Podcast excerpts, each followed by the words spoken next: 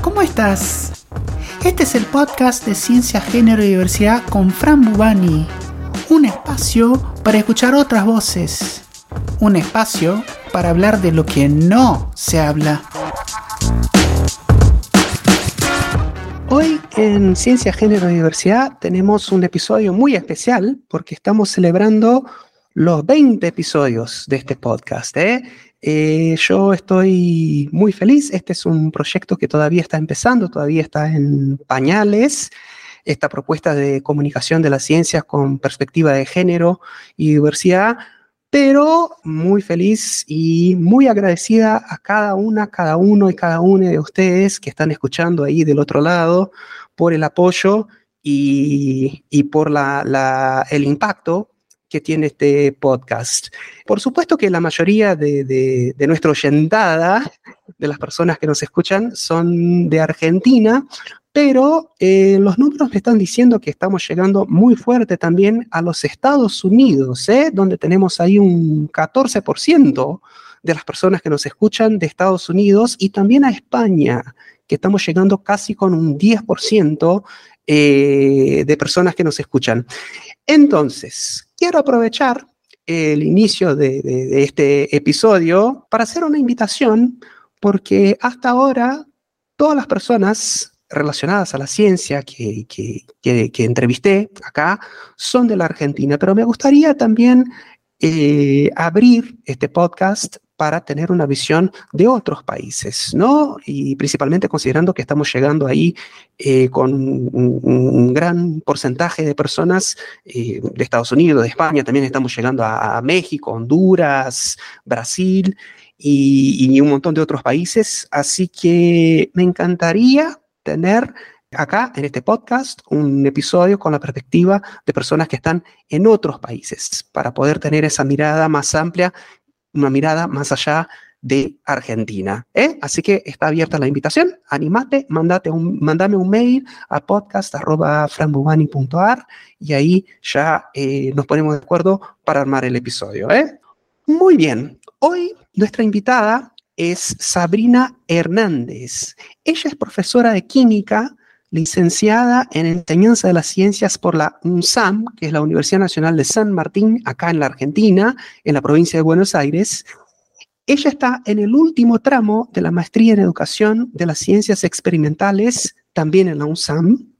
Su tema actual de investigación es sobre mujeres y disidencias en la historia de la ciencia y su incidencia en la enseñanza.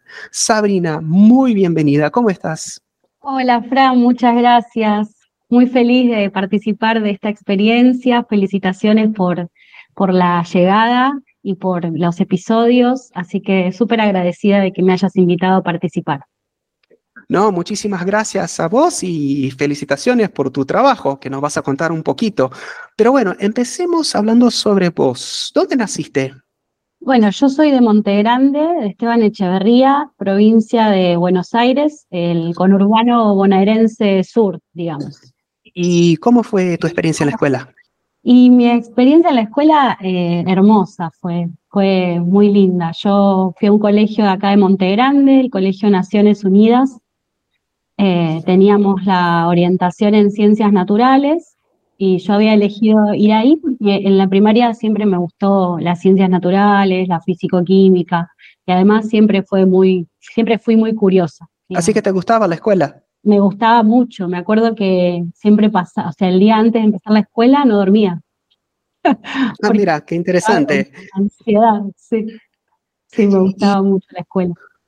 Tu, tu, interés por la ciencia, ¿cuándo, apareció?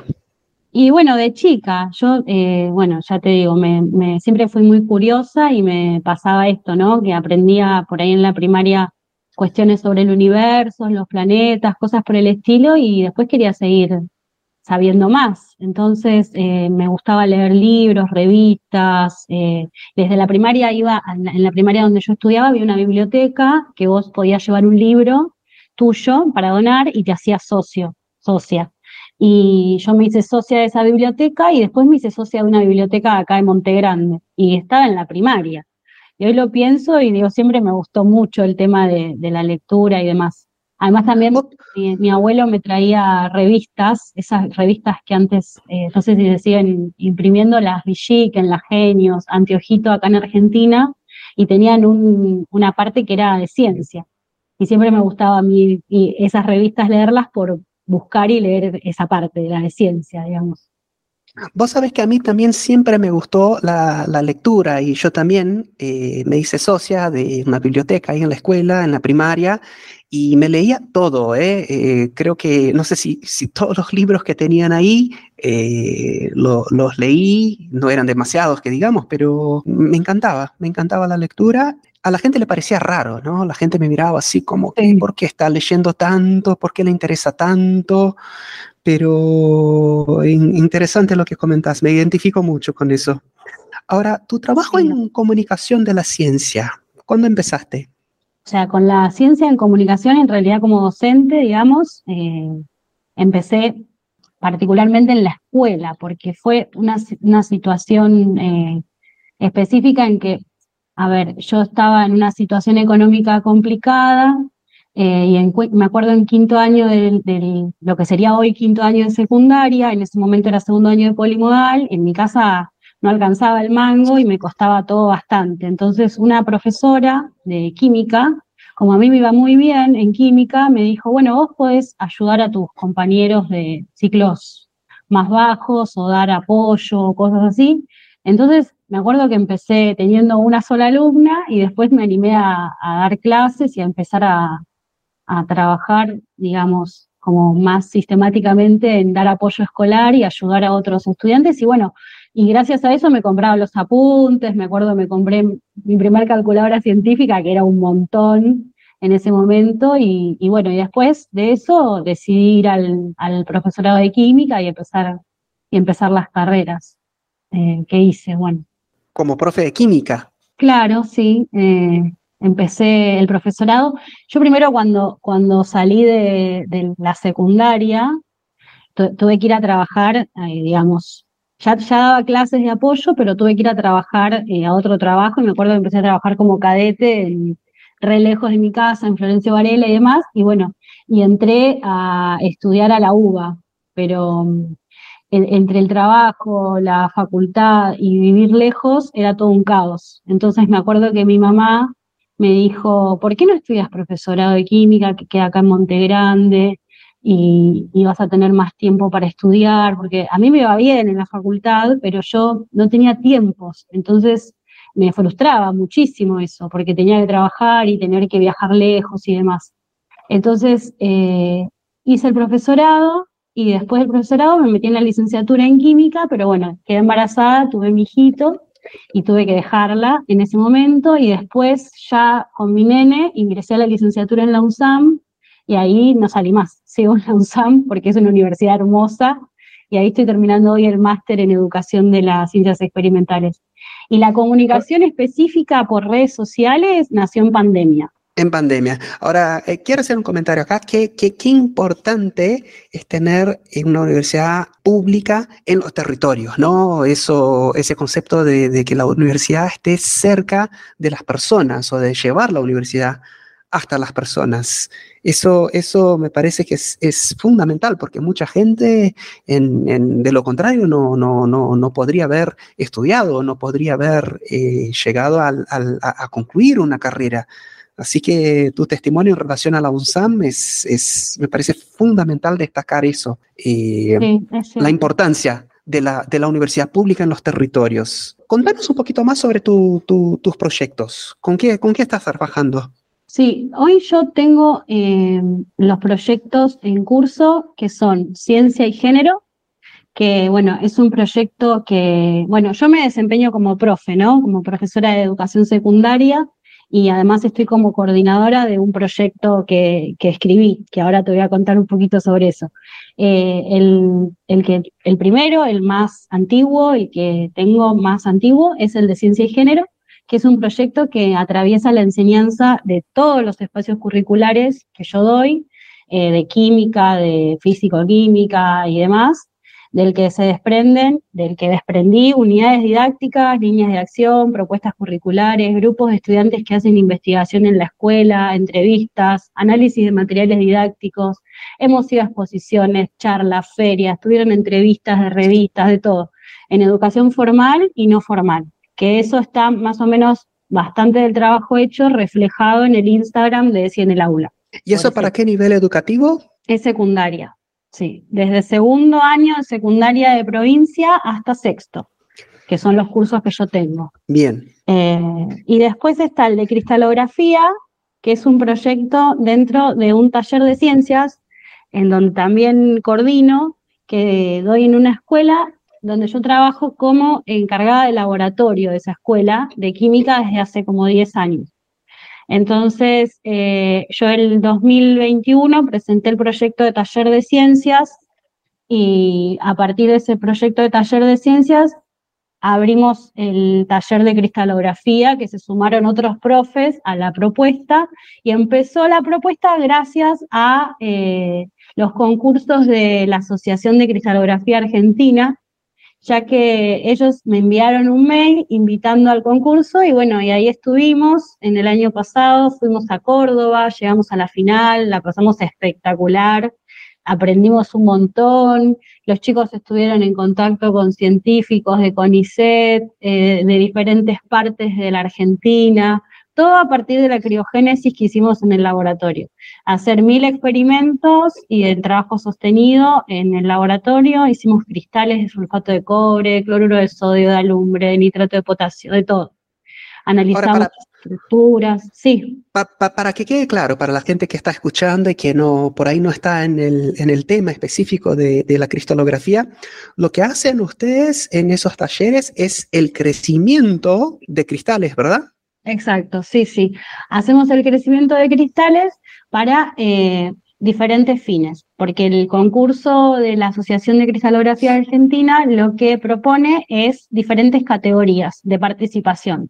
Entonces hay categoría artística, hay categoría de monocristales, hay categoría de policristales, que son muchos cristalitos como pegados, eh, y después hay una categoría ahora que abrieron este año en conmemoración a los 10 años de la Asociación de Cristalografía Argentina, em, como para hacer una remake de trabajos, porque hay infinidad de trabajos de escuelas de toda la Argentina eh, con crecimiento de cristales. Y es una experiencia hermosa, o sea, yo invito siempre a todo el mundo a que participe porque realmente eh, los chicos en el, en el laboratorio que trabajamos eh, se sumaron con muchas ganas y se suman cada vez más. Y bueno, y a partir de eso, eh, yo escribí la propuesta de taller.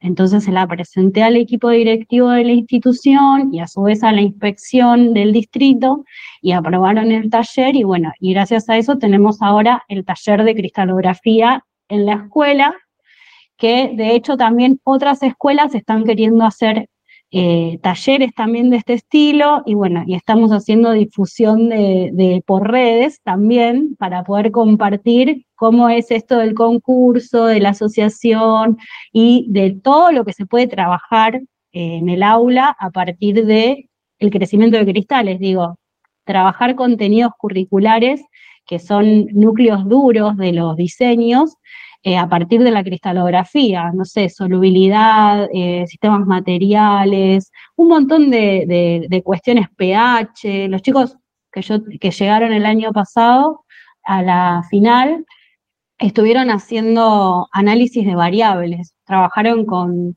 monocristales de cloruro de sodio, porque literalmente en ese momento no teníamos otra cosa más que sal, entonces dijimos, bueno, empecemos con cloruro de sodio.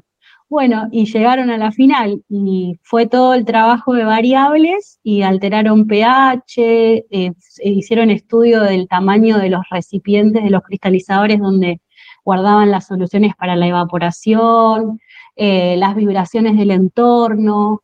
Bueno, un montón de trabajo experimental y análisis de variables que trajo consigo un montón de aprendizaje de la ciencia y del desarrollo de habilidades en el laboratorio.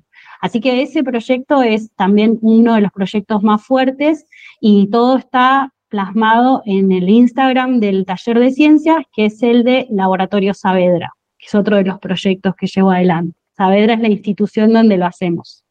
Qué linda manera de, enseñar ciencia, ¿no? enseñar haciendo, eh, me encanta. Sí, es hermoso, sí, es hermoso y yo la verdad es que desde que conocí todas las propuestas de la Asociación de Cristalografía Argentina estoy enganchadísima también, porque ellos dan talleres de capacitación docente en toda la Argentina de forma presencial y de forma virtual. Eh, y bueno, y nada, yo hice un montón de cursos con ellos y, aprendí un montón también y lo llevo al aula y la verdad es que tiene un impacto muy fuerte y muy positivo. Así que eso es hermoso. Y después, por otro lado, está el proyecto de Química Verde, que es un proyecto que empezó este año de la impronta de eh, los estudiantes, digamos. En una de las escuelas donde trabajo, el laboratorio no cuenta con materiales, está bastante vacío. Entonces, empezamos a pensar cómo, de qué manera podíamos armar nuestros propios dispositivos para poder hacer experimentos en el laboratorio. Entonces, surgió de una alumna que con materiales reciclables podíamos empezar a pensarlo. Y bueno, y reforzamos la idea y el trabajo del reciclado, de la reutilización, de la reducción de consumo, del cuidado del ambiente en general, aunque yo les digo siempre, aunque no, tenés, no se note en el océano, esa gotita hace la diferencia, les digo yo. Entonces es un proyecto nuevo que estamos comenzando y estamos haciendo dispositivos de laboratorio eh, con materiales reutilizables. Entonces, con botellas, eh, mangueritas eh, y cuestiones que fuimos juntando, latas de aluminio, que las fuimos lavando con esponjitas de virulana, hicieron ampollas de decantación, hicieron mecheros, por ejemplo, también de alcohol, hicimos composteras, bueno, varias cosas, todo con materiales reutilizables. Qué lindo, también enseñando ciencia desde la práctica. Ahora, cambiando un poco de tema, Sabrina, eh, yendo ya para la parte de, género y diversidad, eh, tus estudiantes están en una capacitación de Wikipedia, ¿no? Eh, están escribiendo biografías de, de, disidencias y mujeres en ciencia y tecnología. ¿Podrías hablar un poquito sobre eso? Sí, sí, ese es un taller eh, nació como extensión a lo que veníamos haciendo en ciencia y género. Yo tenía una amiga que estaba haciendo una reseña de un libro sobre editatón, editatones, se llama creo, de Patricio Lorente para un trabajo de ella de la facultad donde estudia. Y ella me propuso armar una, una maratón de ediciones de, de, biografías con mis estudiantes. Yo le dije que obvio que sí y se súper engancharon. Y bueno, nos sentamos, me senté y armé el proyecto y luego lo presenté a la dirección de la escuela, que bueno, nos facilitaron todo para que puedan trabajar los estudiantes. Y arrancamos en el 2022, hicimos cinco talleres que salieron muy lindos desde agosto a diciembre, junto al acompañamiento de la doctora Luisina Ferrante, que es wikipedista especialista en esta temática. Y aprendimos un montón.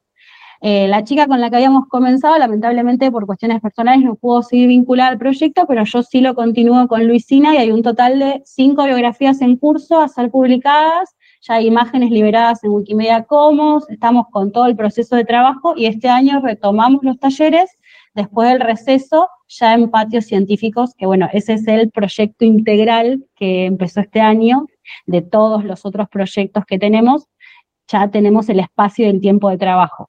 Eh, lo que sucede específicamente en Wikipedia es, eh, como en todos los espacios, ¿no? Eh, en Wikipedia se puede escribir, se puede editar, se puede publicar cualquier persona, digamos, mientras más ediciones realizadas tenés, puedes llegar a tener el cargo de bibliotecario, en Wikipedia bibliotecario. Pero en este espacio también, como en todos, existe la brecha de género que esto quiere decir que, eh, o sea, entre los datos que están publicados, este es que entre un 84 y 91% de quienes editan la comunidad son varones, a pesar de que son el 50% de la población mundial. O sea, el sesgo es el que se cuestiona, digamos.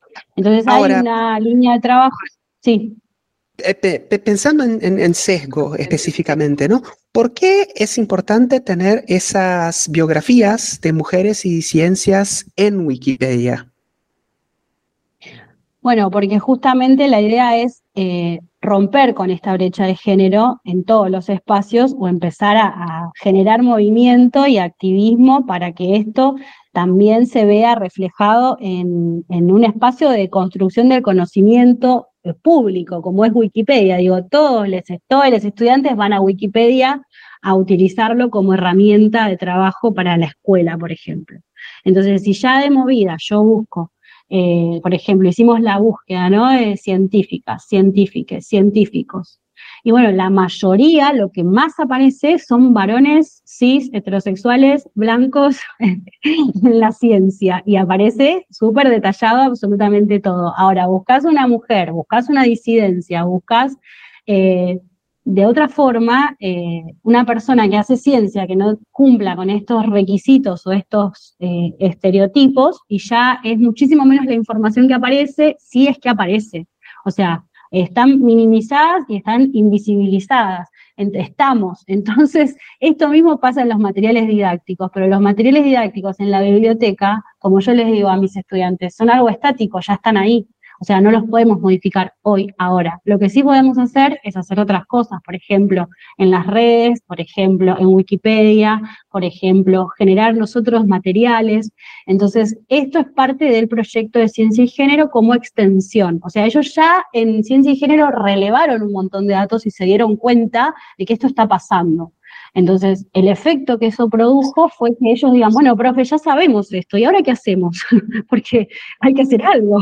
Entonces, Ahora, más, allá de, la temática de, visibilizar y, de los sesgos que terminan invisibilizando a mujeres y, diversidades, vos en tu trayectoria profesional, ¿vos presenciaste situaciones de discriminación o de violencia de género? Sí, sí, presencié. Sí, presencié varias. Em, como, eh, o sea, como docente, como con compañeros de, digamos, de, parte de docentes, de parte de compañeros. Pero, a ver, a mí, lejos de esto generarme algún sentimiento de angustia o tristeza o pena, eh, me generó el impulso para militarlo, digamos. o sea, yo siempre digo que la pena se tiene que transformar en militancia. Es una frase que saqué no sé de dónde, pero es, o sea, es para mí de cabecera. Eh, un ejemplo de eso, por ejemplo, no, no sé si, si puedo decir algo que me hayan hecho sentir directa o indirectamente, pero eh, específicamente un ejemplo, no sé si tengo para traer, pero sí me, han hecho sentir implícitamente que, o, explícitamente que por ser mujer, eh, no tenía que estar en este lugar, en el, lugar de donde estoy, o que si estaba en ese lugar, no tenía que ver con mis capacidades, sino con, cuando se han querido propasar, por ejemplo. Eh, pero bueno, yo siempre fui muy reactiva, entonces, por ejemplo, me ha pasado, ahora que lo, que lo pienso, si se hacía, por ejemplo, una expedición para un muestreo o análisis químico y, y X persona quería insinuar algo, yo no daba lugar y me ponía completamente reactiva.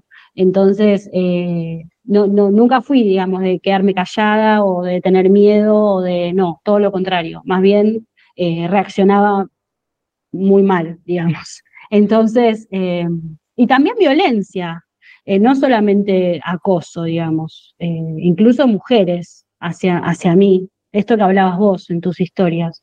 ¿quién, ¿Quién sostiene el patriarcado? Decías en las claro. que yo vi muchas veces son mujeres y es real, o sea, eh, muchas veces hay mujeres que están en, lugares de poder y que sostienen eh, comportamientos, actitudes, micromachismos y, bueno, y se ven en todos los ámbitos. Por eso yo creo que, que la lucha es diaria, que es en cada momento, que es en cada espacio y que es principalmente la educación. Sí, por supuesto, por supuesto. Eh, empezar a, romper esos modelos patriarcales ahí a una edad más temprana. Yo acá hablo mucho del sistema de ciencia y tecnología, pero la gente que está en el, ciencia, en el sistema científico y tecnológico transitó toda una escolaridad y, bueno, y pasan cosas ahí también, ¿no? Y me parece muy interesante lo que comentaste también en relación a, dar una respuesta a, situaciones de discriminación y de violencia, porque muchas de nosotras y nosotros empezamos a, militar y empezamos a hablar sobre la temática como una respuesta política a alguna situación que vivimos, ¿no? Alguna discriminación, alguna cosa que nos pasó eh, bueno, decidimos empezar a, hablar y, hacer algo para cambiar esa situación. Así que también me identifico mucho con, lo que comentaste. Para terminar, Sabrina, yo te quería hacer una última pregunta. ¿Qué le dirías vos a una persona joven, eh, una chica o una chique que quiere dedicarse a la ciencia? Eh, que se dedique, que se dedique, que vaya, que no piense que no puede, que, que, hay que callar esas vocecitas de la cabeza que dicen que no podemos hacer algo y que en todo caso que cada uno haga su propia experiencia y que la ciencia es lo más lindo que hay. La ciencia, yo siempre les digo a mis estudiantes que la ciencia es para todos, que hay un montón de cosas por descubrir, que hay un mundo que reinventar y que necesitamos de la diversidad para para tener distintas lentes con qué mirar el mismo mundo, digamos, o sea, que, que vaya. Yo le diría que, se, que hable con personas que están en, el espacio científico, en la academia, que busquen. Ahora las redes sociales nos acercan un montón, así que eh, que vaya, que se dedique. Eso le diría. Y que sigamos construyendo un sistema científico con ciencia de todos y para todos, ¿no? Pero fundamentalmente pensando en las personas que nos dedicamos a la ciencia, que sea una ciencia de todas, todos y todes. Bueno, Sabrina, un gusto, un gusto hablar con vos, ¿eh? Muy lindo tu trabajo, eh, muchos proyectos, eh, la verdad que me encanta todo lo que venís haciendo. Nada, este, llevando la ciencia a, las personas y enseñando ciencia desde la práctica, desde el hacer ciencia. Muchísimas gracias, Sabrina. Muchas gracias a vos por invitarme, Fran. Muchas gracias. Esto fue Ciencia, Género y Diversidad con Fran Bubani. Acá hablamos de lo que no se habla. Acá escuchamos otras voces. Compartí este podcast para que el mensaje llegue a más personas. Seguime en las redes sociales. Estoy en Instagram, arroba Fran También estoy en Facebook, LinkedIn, Twitter. ¿Querés contar tu historia acá? Escribí a podcast.frambubani.ar. Gracias por escuchar. Chao, hasta la próxima.